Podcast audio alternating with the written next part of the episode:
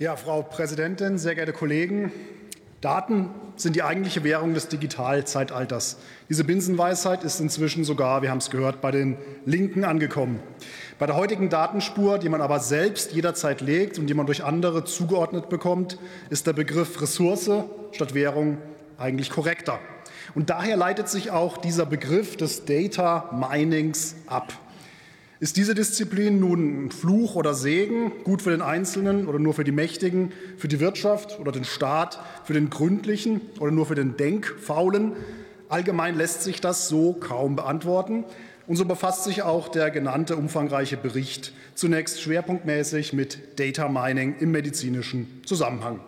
Gerade dort gilt es, den enormen potenziellen Nutzen auch hervorzuheben. Und daher eignet sich das Thema eben für eine exemplarische Abwägung zunächst sehr gut. Rechtlich sind wir nicht vollkommen auf unbekanntem Gebiet.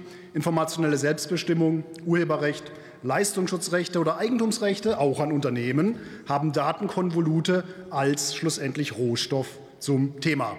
Darauf kann auch bereits jetzt eine weitere Ebene der Berechtigungen unproblematisch aufgesetzt werden. Und hier wird in Zukunft genauer definiert werden müssen, wie abhängig dieser Rohstoff von der Weiterverarbeitungsebene eben rechtlich zu definieren ist. Ungewohnt ist jedenfalls der Umstand des Nichtverbrauchs. Einmal verwendete Primärdaten verschwinden ja nicht, nur weil man aus ihnen sekundäre Daten ableitet. Und die beiden Endpunkte der im Grunde kaum übersehbaren Verwertungskette will ich noch einmal verdeutlichen. Zunächst gibt es eine konkrete Information, gegebenenfalls direkt auf ein Individuum bezogen oder rückführbar. Und ganz am Ende gibt es eine Handlungsempfehlung oder Erkenntnis aufgrund einer konkreten Abfrage aus einem mehrfach aufbereiteten globalen Datenprodukt. Dazwischen ist jede Raffinierungsstufe denkbar, die Bezeichnung Data Mining also selbst eigentlich sogar noch viel zu kurz gegriffen. Abzusehen ist schon seit langem, dass Privatunternehmen hier tendenziell staatlichen Akteuren vollkommen enteilen, zumindest wenn man übergriffige Autokratien einmal weglässt. Staatliche Forschungsaufträge im Gesundheitsbereich stellen ja wiederum eine Besonderheit dar. Wie bei jeder technologischen Umwälzung sind jedenfalls die beiden Fehler der Überregulierung auf der einen Seite und des Wildwuchses auf der anderen Seite zu vermeiden.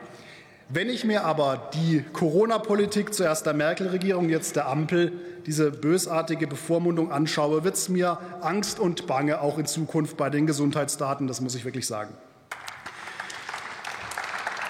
Zumindest, zumindest die Vermeidung des persönlichen Rückbezugs, die ist ja hoffentlich selbstverständlich. Transparenz und Anonymisierung, die sind auch wichtig, jedoch eher nur früh im Raffinierungsprozess relevant. Wichtig auch wird die Vermeidung von Monopolstellungen auf jeder Ebene.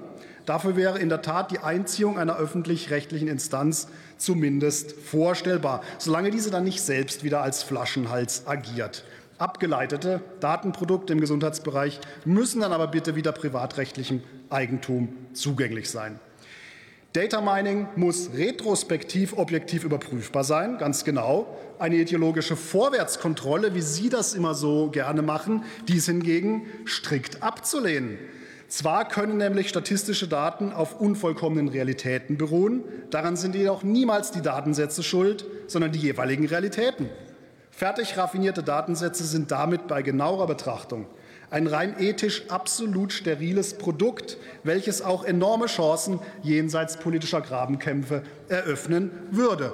Ob Sie das so erkennen und wirklich wollen, glaube ich jedoch nicht. Vielen Dank.